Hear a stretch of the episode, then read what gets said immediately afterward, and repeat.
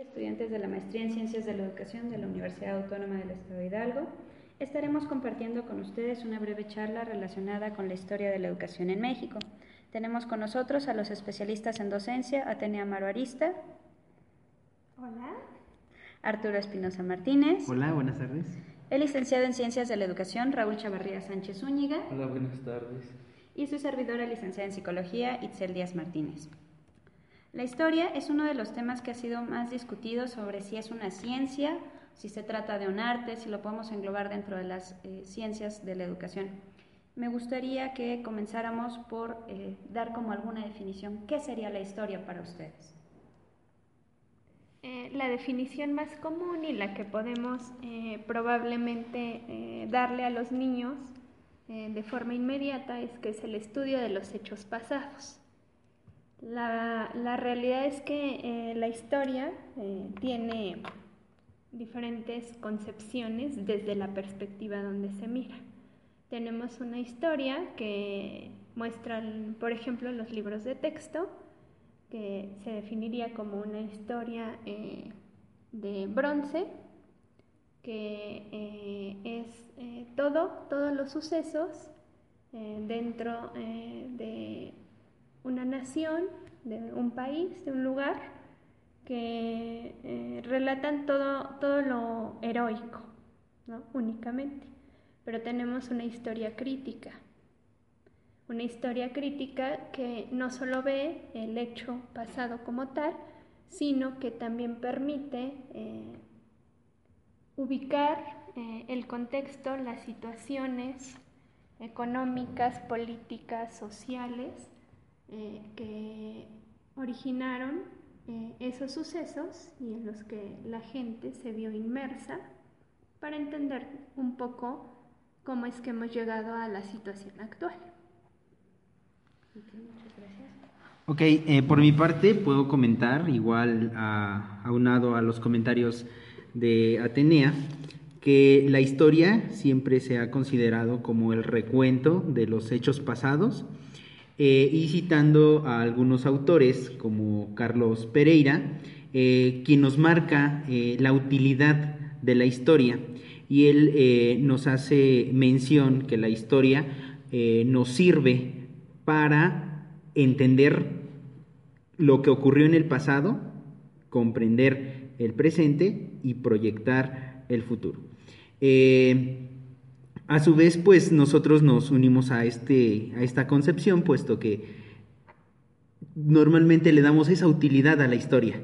Volteamos hacia, hacia atrás, hacia el pasado, y vemos qué fue lo que estuvo ocurriendo, eh, entender lo que estamos viviendo en el momento, en la actualidad, y proyectar qué es lo que puede suceder. ¿sí? En ese sentido nos permite actuar y proyectar ese, ese futuro. A mí me gustaría decir que la, la historia, a partir de Miguel Ángel Gallo, dice que la historia estudia el movimiento a través del tiempo, abarcando así pasado, presente y futuro. En este sentido, la historia se puede entender como el estudio del movimiento de personas, objetos, situaciones, sucesos, contextos, ¿no?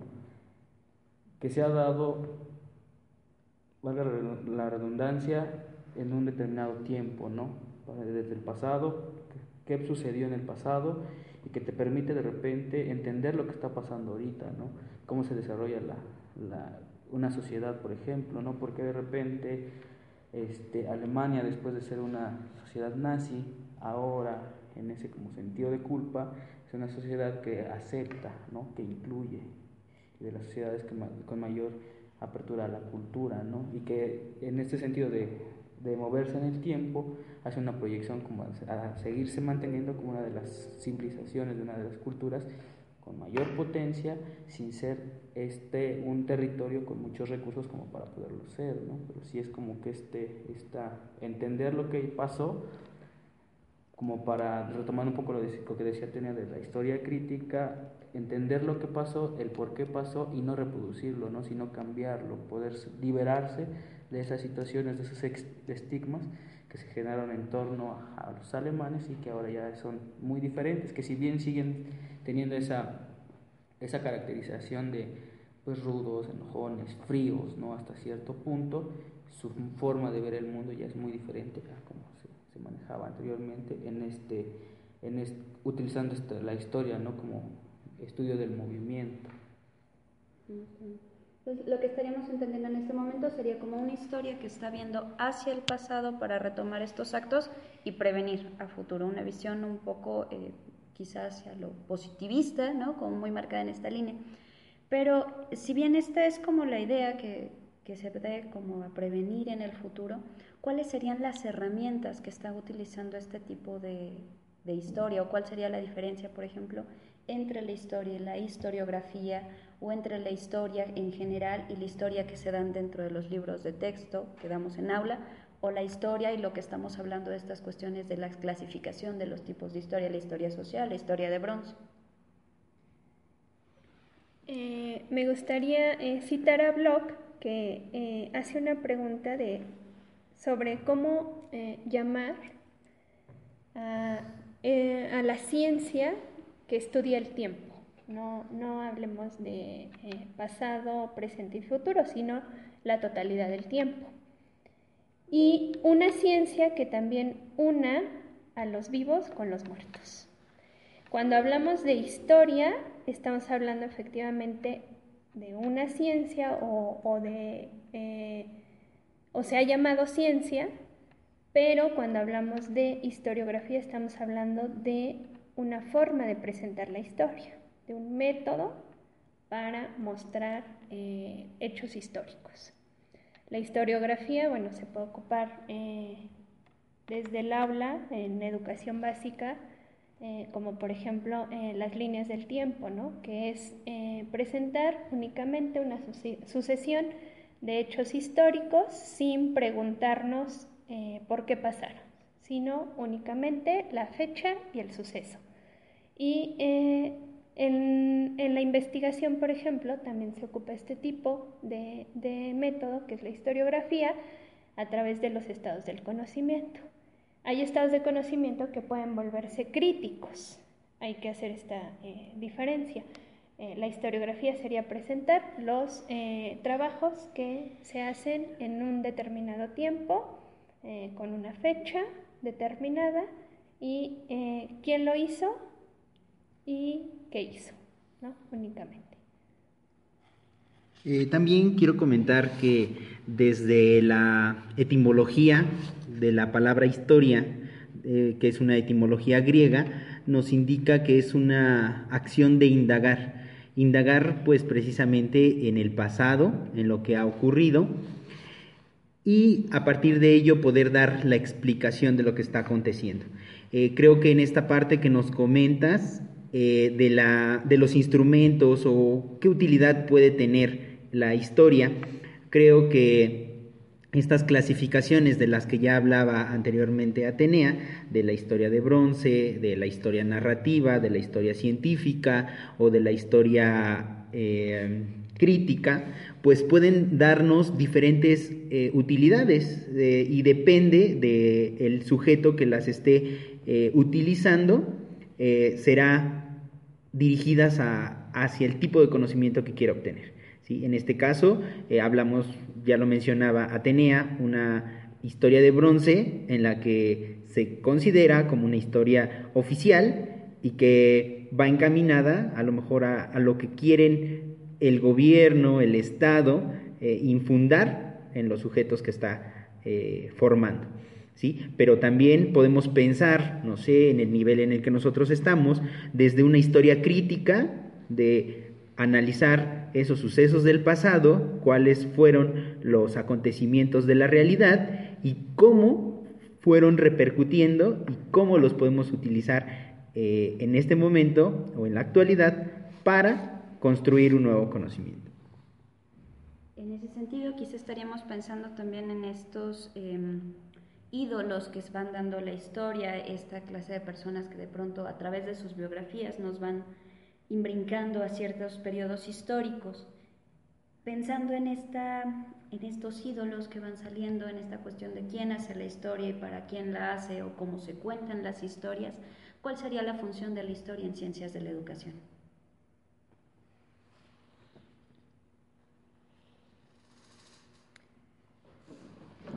Es una pregunta eh, compleja en el sentido de eh, la historia ha estado presente desde eh, el nivel preescolar, está presente en la educación básica desde el nivel preescolar.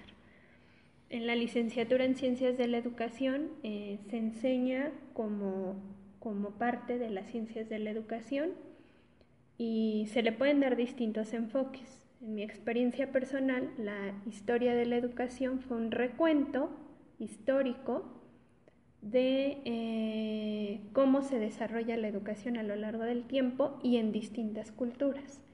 Cuál, es, eh, cuál era el papel del maestro, cuál era el papel del alumno, cuáles eran los planes de estudio, a qué necesidades eh, respondían ese currículum y no nos metíamos en cuestiones críticas de por qué la educación se desarrolló de esa forma, y porque eh, el tipo de ciudadano que se formaba, este, pues eh, respondía a lo mejor a modelos eh, políticos sociales que estaban implementados.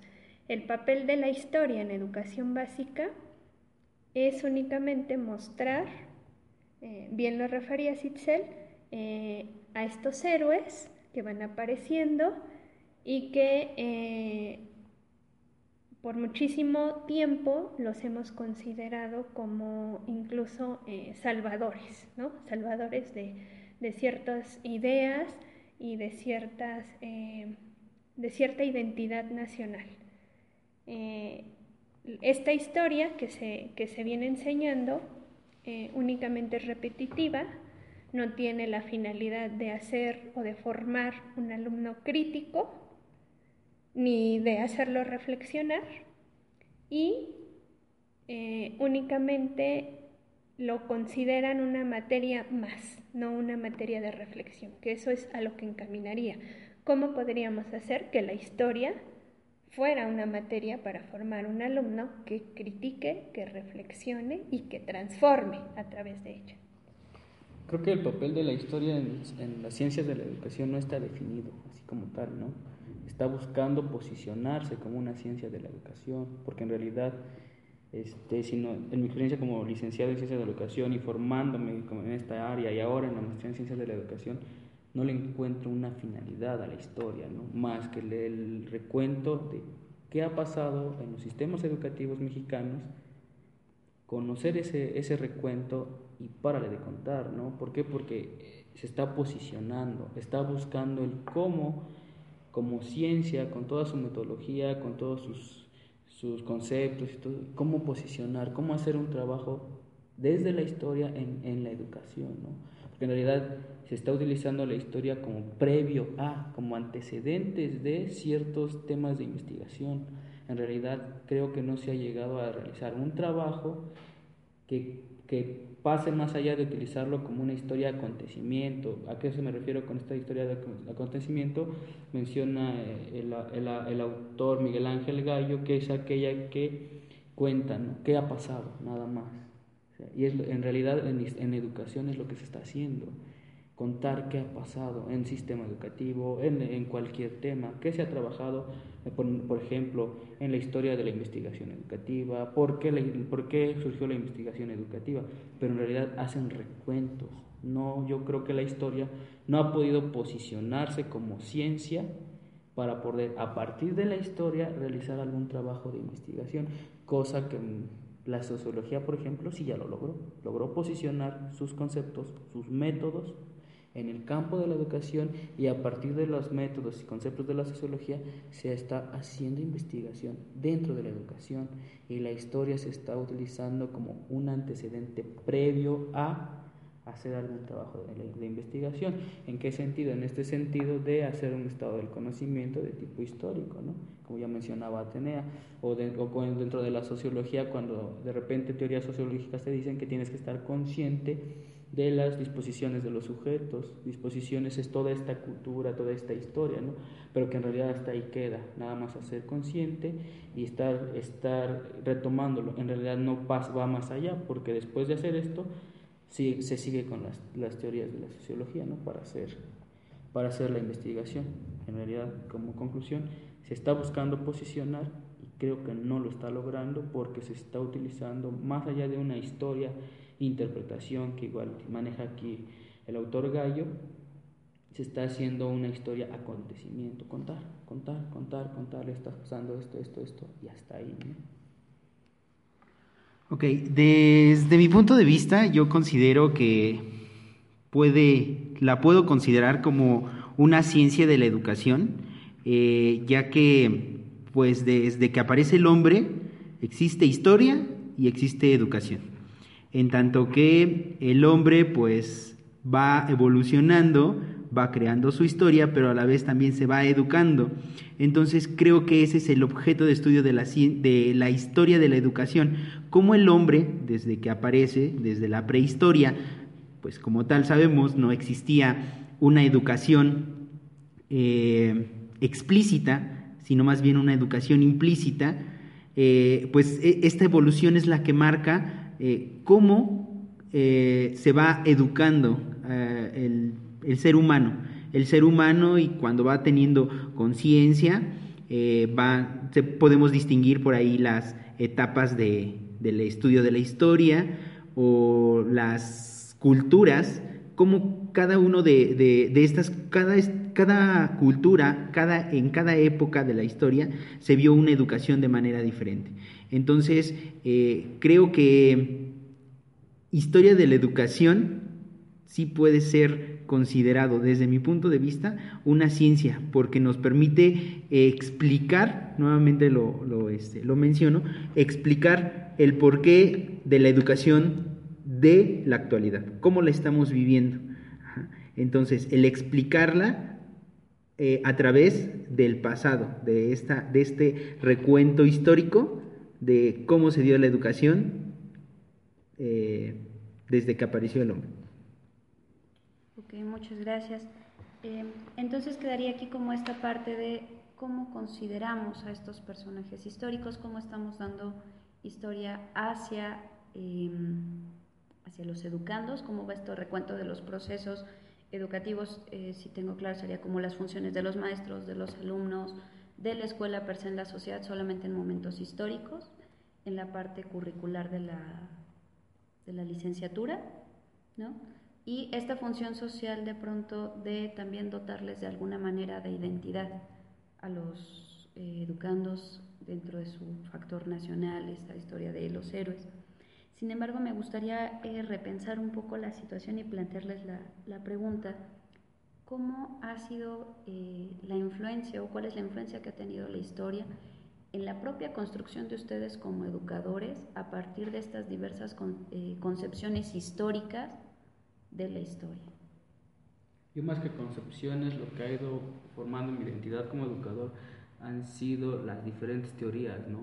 No las concepciones, las teorías que han ido surgiendo, sí en determinado tiempo, sí en determinado contexto, pero más que concepciones, teorías. O tipos de escuela, ¿no? Porque ponía a pensar un poco la escuela tradicional, la escuela tecnócrata, la escuela nueva, la escuela crítica, la, el, el, conductismo hasta cierto punto, el constructivismo, la, la, teoría crítica de la educación de Freire. ¿no? En este sentido, cuando tú conoces toda esta situación y también lo llevas a un contexto actual, donde eres consciente de qué está pasando desde la legislación mexicana, ¿no? Porque a lo mejor antes sí le podías decir a un niño y jalarle una oreja y hasta darle un zape, ahora no, ahora ya es un delito y si tú te mantienes en esta construcción de educación desde una concepción muy tradicional, pues no, no, tienes cabida como docente, no tienes cabida como educador. ¿Qué tienes que hacer? Conocer esta parte de cómo se ha ido transformando la educación, ¿sí? Para posicionar, ¿sabes qué? Estoy en un contexto actual neoliberal, estoy en un contexto donde ya no es permitido ciertas actitudes que se permitían anteriormente, por ende esta teoría que se permitía anteriormente ya no es funcional en este tiempo, ¿no? ¿Qué tengo que hacer? Seguir leyendo, seguir buscando, seguir en esta evolución de la teoría educativa, que actualmente creo que la que mayor tiene, se está utilizando es la de las competencias como modelo para la educación en México, pero que como educador tienes que de repente ser consciente y manejar un poco de educación crítica, ¿no? Paulo Freire, Henry Giraud, Peter McLaren, ¿no? en este sentido dejar al alumno o guiarlo, ya no agarrarlo como la educación bancaria que decía Freire, ¿no? que era la educación de la escuela tradicional, verlo como una vasija que tú vas a llegar con una jarra, un vaso algo y lo vas a llenar de agua, de chocolate, de lo que quieras llenar, ¿no? de acuerdo a lo que tú le quieras dar. Ya no, ya eres más como un guía y el mismo niño es el que va llenando esa vasija de acuerdo a sus propios intereses, de acuerdo sí a lo que está estipulado en los planes y programas, pero ya no eres tú el que va a llegar a decir qué es lo que tiene, cómo lo tiene que ver más bien, cómo lo tiene que hacer y desde dónde lo tiene que hacer. Me pongo a pensar un poco en mi experiencia como docente, en una ocasión llego y los niños corren y se ponen en filas y yo digo, ¿qué pasa aquí? No? ¿Por qué en filas? Pues es que así que estamos acostumbrados. En este caso, la historia de la educación te sirve sí para entender esta parte, ¿no? ¿Por qué están acostumbrados? Porque sí hay una escuela tradicional que así era el modelo de, del alumno y hasta del mismo maestro. Los mismos salones, como están construidos con un escalón enfrente del, del pizarrón, donde el escritorio tiene que ir arriba del salón, del, del escalón, como para tener esta posición de superioridad ante los alumnos, ¿no? Y ahora no, ahora la idea es que estés a su nivel, generes un ambiente de aprendizaje donde ese, ese ambiente de aprendizaje llame su atención y logres pues, este, guiarlos para que ellos mismos este, logren tener su conocimiento, independientemente si es sentados, parados, hincados, tirados en el suelo, en un árbol, en una cancha de fútbol, en un, en un cerro, junto a una planta. ¿no? Creo que en este caso conocer la historia de los modelos y tipos de escuela tiene que funcionar para contextualizarte ahora, ¿no? ¿Qué tienes que hacer para entrar en esta cavidad del nuevo rol del docente que, se maneja y que se, que se exige, ¿no? Así es, eh, yo también eh, concuerdo con, con, estos comentarios que da Raúl, eh, que es un actual deber ser, deber ser de, nuestro, de los profesores o de los que desempeñamos esta función docente. Eh, pero además considero que es todo un reto. Considero que es un reto porque no es fácil eh, ahora implementar de un momento a otro el modelo instruccional por competencias. hablar de competencias y que el alumno sea competitivo cuando también un sistema nos dice que tiene que ser competente. O al revés, que sea competente cuando un sistema nos dice que tiene que ser competitivo.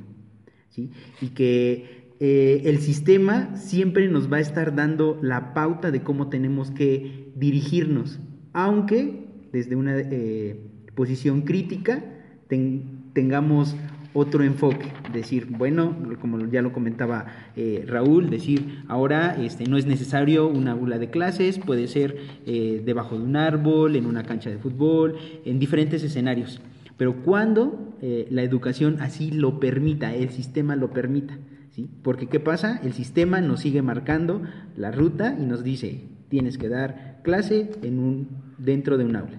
Y si no estás dentro de un aula, entonces hay algunos aspectos que tú como profesor no estás cumpliendo y bueno, es una serie de, cuestiones que a lo mejor habría que eh, eh, ahondar un poquito más, que pero por eso creo que es un reto, un reto de que de modificación de nuestra práctica, pero que también ello nos lleve a una modificación de sistema.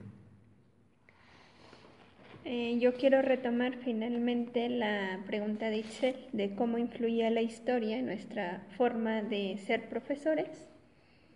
Y eh, con esto eh, me hace pensar que en mi caso mi forma de enseñar corresponde a mi historia personal de vida y de alumna.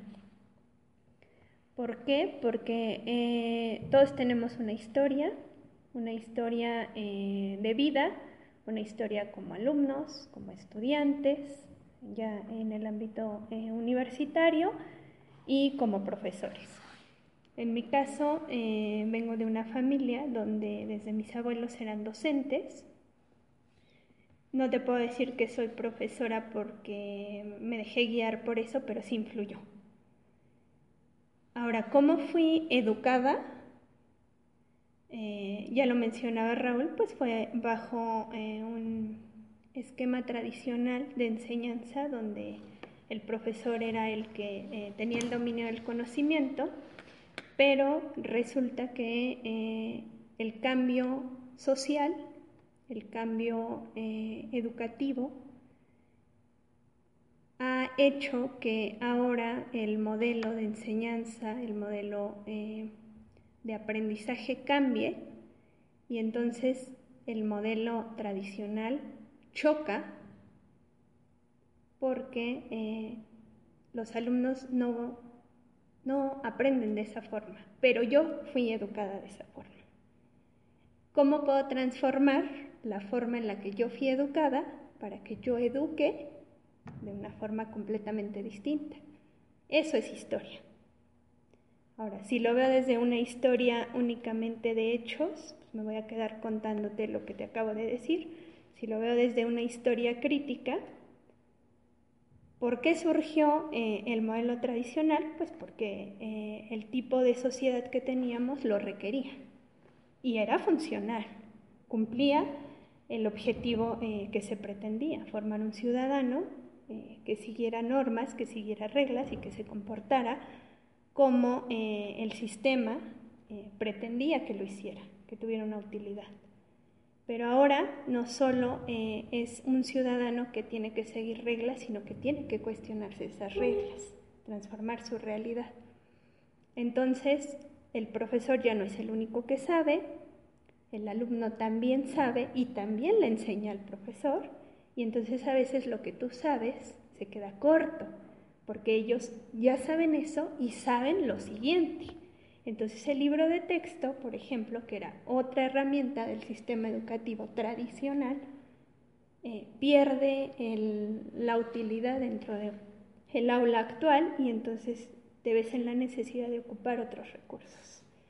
Y entonces tenemos a la tecnología apoyando ahora eh, el proceso educativo y el alumno cada vez te va exigiendo mayores habilidades como docente, que si no desarrollé como estudiante en la licenciatura, por ejemplo, eh, me viene la necesidad de buscar un posgrado, por eso ahora voy por el segundo, que es la maestría, y entonces eh, te das cuenta que nuestra historia como eh, profesionistas, como docentes, como personas está implícita en lo que haces ahora, pero con, la finalidad de transformar el, el ámbito, el espacio y la realidad donde me encuentro.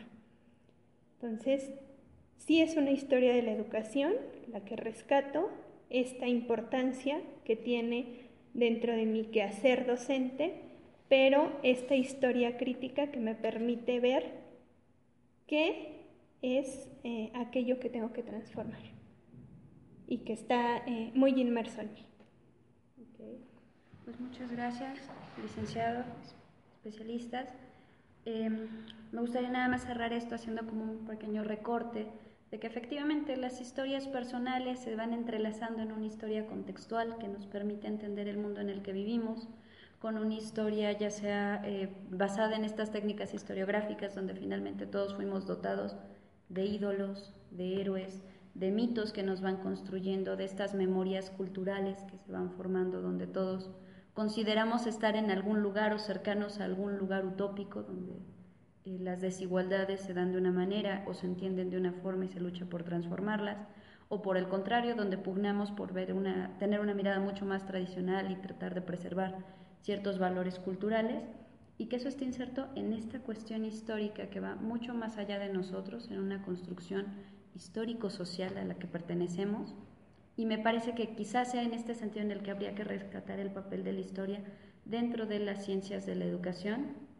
La discusión sobre si es un arte o es una ciencia creo que quedará en debate todavía durante un tiempo, pero la función que le estamos dando desde ciencias de la educación me parece que sería esa, qué es lo que se ha estado haciendo, cómo se ha estado haciendo, dentro de qué contextos, para que nosotros podamos, como bien dice Atenea, transformar nuestras realidades sociales.